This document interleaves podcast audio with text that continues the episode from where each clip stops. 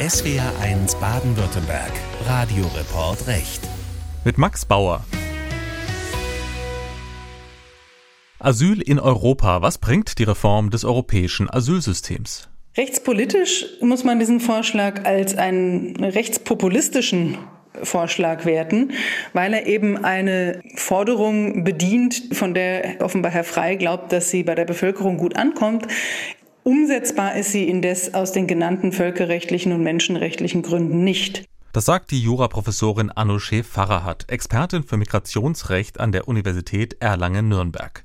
Sie sagt das zu dem Vorschlag des CDU-Politikers Thorsten Frei. Der hatte gefordert, das individuelle Recht auf Asyl abzuschaffen. Es müsse ein festes Kontingent von 300.000 bis 400.000 Geflüchteten geben, die jährlich in Europa aufgenommen werden, aber eben keine Einzelfallprüfungen mehr. Ein Vorschlag, der gegen die Genfer Flüchtlingskonvention verstößt, sagen Experten. Und ein Vorschlag aus der CDU, der zeigt, wie aufgeladen die Asyldebatte derzeit ist. Auch in der Europäischen Union. Die einen verweigern den Flüchtlingsschutz ganz, wie Ungarn und Polen. Die anderen sagen, es kommen zu viele Geflüchtete zu uns. Und wieder andere kritisieren, dass es einfach nur unmenschlich ist, dass Europa Menschen im Mittelmeer ertrinken lässt und keine sicheren Wege nach Europa bietet.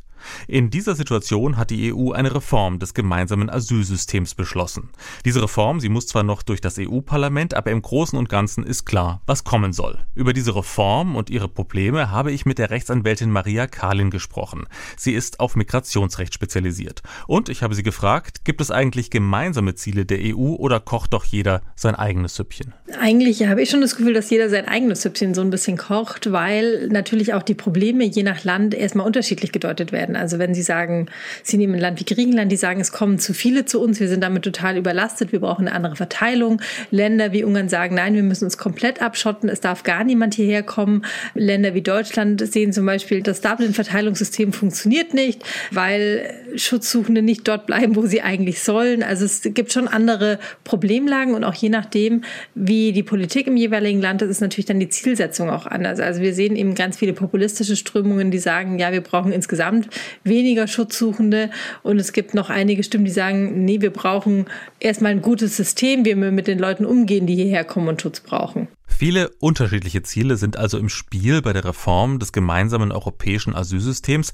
Aber was kommt am Ende dabei heraus? Was soll sich genau ändern? Also der Plan ist jetzt erstmal von dieser GEAS-Reform, also vom gemeinsamen europäischen Asylsystem, dass man sagt, man möchte gar nicht so eine ganz grundsätzliche Reform, wie wir das eigentlich gerne vielleicht mal gehabt hätten, sondern es bleibt dabei, es bleibt sehr viel Last auf den Außengrenzen. Man möchte einfach versuchen, möglichst die Asylverfahren an den Rand von Europa zu legen, dass dort sogenannte Grenzverfahren eben dann durchgeführt werden, dass sehr viele Schutzsuchende erstmal an den Grenzen Europas aufgefangen werden oder aufgehalten werden, bevor sie weiter in die EU einreisen können. Und dann soll eben an diesen Grenzen Europas schon mal geprüft werden, gibt es denn überhaupt einen Anspruch auf Asyl? Ist die Person überhaupt berechtigt, einen Asylantrag zu stellen? Oder ist die vielleicht auch in einem Anrainerstaat vielleicht sicherer und kann deshalb schon gar nicht in die EU einreisen. Also man versucht eigentlich, sich schon mehr abzuschotten nach außen und das finde ich sehr schade, weil es geht mehr darum, Leute abzuhalten und nicht darum, wie können wir mit den Leuten, die hierher kommen, gerecht und human umgehen. Abschottung als erstes Ziel. Ein Mittel dafür sollen Aufnahmelager an den Außengrenzen sein. Dort soll es Schnellverfahren geben, und zwar für alle, die nach Europa kommen. Jeder müsste erst einmal an den Außengrenzen bleiben. Genau, jeder soll erstmal in den Außengrenzen bleiben. Das ist auf jeden Fall der Plan. Und das ist ja eigentlich heute auch schon der Plan des bestehenden Systems, weil wir ja auch sagen, Asylverfahren sind erstmal am Ersteinreiseland eben durchzuführen. Das bedeutet auch, dass ja im Moment schon so ist, dass eigentlich vorgesehen ist, dass die Länder, in denen die Geflüchteten zuerst einreisen, zuständig sind für die Durchführung der Verfahren. Also daran ändert sich ja jetzt auch tatsächlich gar nichts äh, so stark. Man hofft jetzt halt nur noch, dass man das ein bisschen mehr zementieren kann und durch so Mittel wie dann eben schnellere Verfahren oder auch so Zulässigkeitsschranken nochmal die Verfahren ein bisschen mehr einzuschränken. Aber deshalb habe ich ja auch Zweifel, dass es funktioniert, denn tatsächlich ändert sich ja nicht wirklich was. Die Staaten an den Außengrenzen Griechenland und Italien vor allem werden weiter die Hauptlast bei der Aufnahme von Geflüchteten tragen. Das sagt Rechtsanwältin Maria Kalin. Es gibt nun im internationalen Flüchtlingsrecht einen ganz zentralen Grundsatz. Wer Schutz sucht, hat einen individuellen Anspruch darauf, dass sein Antrag auf Schutz geprüft wird. Und so lange darf er nicht zurückgewiesen werden. Bleibt denn dieser Grundsatz bei den Schnellverfahren auch erhalten? Nein, leider gar nicht, weil da sind einfach so Mechanismen drin, dass wir sagen, wenn jemand zum Beispiel aus einem sogenannten sicheren Drittland kommt, müssen wir uns die individuellen Gründe schon gar nicht mehr anschauen. Oder wenn wir sagen, wir haben bestimmte Quoten aus sogenannten sicheren Herkunftsländern, dann können wir den auch ganz schnell ablehnen und gar nicht uns so genau die individuellen Gründe immer anschauen. Also leider bleibt es dann gar nicht dabei. Da geht der individuelle Flüchtlingsschutz total verloren. Und die Bundesregierung sagt zum Beispiel im Moment, na ja, sichere Herkunftsländer, das sind ja dann ganz hohe Standards, aber wenn man sich das anschaut, ist es halt im Moment schon so, dass zum Beispiel syrische und afghanische Geflüchtete ganz häufig über die Türkei nach Griechenland in die EU einreisen und schon heute sieht Griechenland die Türkei als sicher an. Das bedeutet, die würden auch in dieses System fallen. Und dann würde Griechenland sagen, na ja, wir sind gar nicht zuständig, ihr könnt ja doch alle in der Türkei sicher sein, ohne dass sich angeschaut wird, was haben die Personen denn tatsächlich erlebt. Und das geht natürlich daran total vorbei, was wir unter einem guten Flüchtlingsschutz eigentlich verstehen. Auch Menschen aus Syrien oder Afghanistan können also in den neuen Schnellverfahren landen, wobei die doch eigentlich da sein sollten für Menschen aus sogenannten sicheren Herkunftsstaaten. Ein weiterer Kritikpunkt an der Reform, die neuen Lager an den Außengrenzen. Auch Familien mit Kindern könnten in solchen Lagern landen. Das ist leider nicht ausgeschlossen und das bricht mir auch so ein bisschen auch menschlich das Herz. Also rechtlich finde ich das ganz schwierig, weil wir eigentlich ja als Europäische Union uns die Menschenrechte und auch den Kinderschutz auf die Fahnen geschrieben haben und auch die UN-Kinderrechtskonvention ja als Deutschland unterzeichnet haben und gesagt haben, Kinder brauchen so einen ganz besonderen Schutz. Und es wird jetzt aber so sein, dass eben auch Kinder in diesen Lagern inhaftiert werden und dort jahrelang leben müssen und ausgeschlossen sind von einem kindgerechten Leben und einem kindgerechten Aufwachsen. Also ich war selbst schon auf Lesbos mehrere Male und habe diese Lager gesehen und das wünsche ich keinem Kind. Und das ist so schrecklich, wenn man das sieht, unter welchen Bedingungen wir dann Kinder zwingen, dort aufzuwachsen. Und wir haben zwar immer so im Blick, alleinreisende Kinder, die von der Familie auf der Flucht getrennt worden, die dann besonders zu schützen sind. Aber es geht natürlich auch um die Kinder, die mit ihren Familien irgendwo einreisen. Die brauchen ja deswegen nicht weniger Schutz, nur weil sie das Glück haben, noch Familie um sich herum zu haben. Aber auch diese Kinder brauchen Zugang zur Schule, brauchen Zugang zur Sicherheit, brauchen Zugang einfach zu so einem Vertrauen. Und das wird da total zerstört, indem einfach Familien auch mit Kindern in diese Lager weggesperrt werden jahrelang und keinen Zugang haben zu einem menschenwürdigen Leben. Ein menschenwürdiges Leben für Menschen, deren Asylanspruch geprüft wird. Die griechische Regierung sagt nun, es wird neue Lager geben, die alle Standards erfüllen. ARD Griechenland-Korrespondent Moritz Pompel hat sich für uns angeschaut, was es mit diesen neuen Lagern auf den griechischen Inseln auf sich hat. Das geschlossene Flüchtlingslager auf der Insel Kos in Richtung Türkei liegt weit ab vom Schuss. Auf Englisch heißt es Closed Controlled Access Center. Um bis hierher ins Lager zu gelangen, geht es hinauf in die Berge. Versteckt zwischen den Hügeln taucht ein hoher Zaun mit Stacheldraht auf, der ein Containerdorf umschließt. Wer hinein will, muss durch eine Sicherheitsschleuse ähnlich wie am Flughafen, mit Röntgengerät, Wachpersonal und Kameras. Bewohner müssen eine Chipkarte an einen Laser halten und die Schranke zusätzlich mit einem Fingerscan freigeben. Raus darf man nur von 8 bis 20 Uhr. Drinnen sieht alles wohlgeordnet aus. Container neben Container mit Warmwassermodulen auf den Dächern. Es gibt Gemeinschaftsküchen und Bäder, Spiel- und Sportplätze. Um Konflikte zu vermeiden, sind die Bewohner nach Herkunft sortiert untergebracht. Die EU hat Griechenland mit insgesamt fast 280 Millionen Euro unterstützt. Die konservative Nea Demokratia von Premierminister Kyriakos Mitsotakis hat den Plan, fünf solcher Lager auf verschiedenen Inseln zu errichten. Man hat die Lager immer wieder als große Verbesserung gepriesen. Ex-Migrationsminister Notis Mitaraki. Viel bessere Lebensbedingungen und jeder hat viel mehr Platz und volle Ausstattung. Tatsächlich sind die neuen Lager kein Vergleich mehr zu den alten Zeltstätten. Immer wieder haben NGOs dort von unhaltbaren hygienischen Zuständen gesprochen. Menschen hätten zwischen Ratten und Schlangen gelebt. Aber zumindest einige der Lager waren näher dran an den Städten. Jeder konnte kommen und gehen, wann er wollte. Die neuen Lager sind isoliert. Dadurch sei die Integration schwierig, bemängelt Owen Breu von Ärzte ohne Grenzen auf der Insel Samos.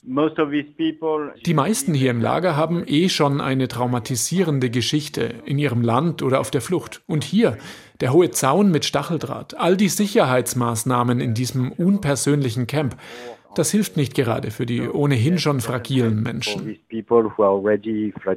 Die Arbeit für NGOs in den Lagern sei sehr schwierig geworden, weil man nur noch schwer hineinkommt. Es wäre gut, sagt Breu, wenn zumindest dieser Kontakt mit den Menschen wieder leichter würde. Und es gibt auch Kritik an der Flüchtlingspolitik insgesamt. Viele Menschen im Lager, sagt Breu, berichten, sie hätten es mehrfach versucht aus der Türkei hierher, aber sie seien von der griechischen Küstenwache abgedrängt oder wieder aufs Meer hinausgebracht worden. Indizien für solche illegalen Pushbacks gibt es viele, aber die griechischen Behörden und auch die EU-Grenzschutzagentur Frontex sagen, man sei daran nicht beteiligt. ARD Griechenland-Korrespondent Moritz Pompel über die neuen Lager für die Schnellverfahren an Europas Außengrenzen. Die Kritik, die es an diesen Lagern gibt, das ist im Grunde eine ganz zentrale Kritik. Nämlich, man würde Menschen, die eigentlich nur darauf warten, dass ihr Schutzbegehren geprüft wird, inhaftieren. Rechtlich ist das problematisch, sagt auch Rechtsanwältin Maria Kahlin. Also der EuGH hat eigentlich schon mehrfach entschieden, dass eine Haft über das Mindestmaß, was vielleicht mal nötig ist, hinausgeht, dass sie unzulässig ist. Also auch das jetzige System sieht vor, dass Personen inhaftiert werden können im Rahmen von Asylverfahren, auch zur Vorbereitung von Ausweisungen, wenn dann ein Asylantrag scheitert. Aber das sind dann ebenso immer die Ultima Ratio-Maßnahmen, also immer so das allerletzte Mittel, was wir eben anwenden dürfen. Und jetzt ist eben vorgesehen, dass wir Menschen wirklich sehr, sehr lange wegsperren und sehr, sehr lange einsperren oder in der Bewegungsfreiheit eingrenzen. Und man kann sich das ja nicht so richtig vorstellen, wie das ist, wenn man wirklich dann jahrelang in so einer ganz prekären Situation leben muss. Also das macht Menschen richtig kaputt und auch wenn mhm. vielleicht Personen dann nicht eine schlimme Foltererfahrung im Herkunftsland erlebt haben, ist es dann oft so, dass die dann traumatisiert werden durch diese Aufenthalte in den Lagern und durch dieses Aberkennen ihrer Menschenrechte, indem sie in diesen Lagern sitzen und in Haft sitzen, weil das macht zum Beispiel auch den Zugang zur Anwaltschaft, den Zugang zum Recht, den Zugang zu NGOs viel schwieriger, weil die ja auch ganz schwer nur Zugang haben. Und da können wir dann auch oft, wenn wir prekäre Fälle haben, auch gar nicht helfen, wenn wir gar nicht dorthin kommen, weil es eben Haftbedingungen sind und die Menschen kommen nicht raus und die Helfer kommen nicht rein.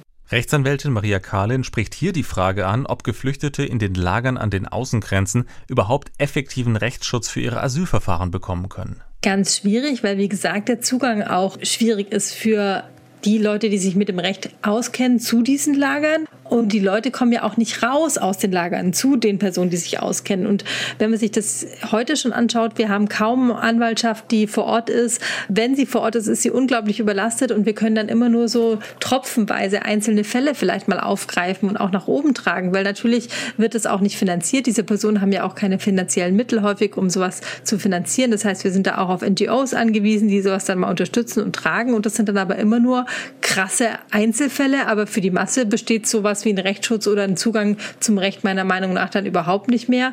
Und in den Debatten wurde auch kritisiert, dass es viel zu kurz ist, also dass zwar theoretisch so ein Anspruch besteht, auch Entscheidungen nachprüfen zu lassen, aber praktisch umzusetzen, wie das dann gemacht werden soll, das wird weggeschoben eigentlich in den Entscheidungen. Dann wird gesagt, ja, das sollen dann die jeweiligen Länder sich überlegen, aber auch die Länder etablieren ja keine Systeme, wo kann ich jetzt Asylanwaltschaft zum Beispiel herbekommen oder wie finanziere ich dann so ein System und wie bekomme ich Unterstützung für diese Person oder Beratungsangebote. Also das fällt dann leider immer so unterm Tisch und die rein theoretische Möglichkeit genügt einfach nicht. Familien mit Kindern in Lagern, praktisch kaum Zugang zu Anwältinnen und Anwälten. Grundlegende Rechte von Geflüchteten wären eingeschränkt, wenn sie in Lagern an den europäischen Außengrenzen festgehalten werden, sagt Rechtsanwältin Maria Kahlin.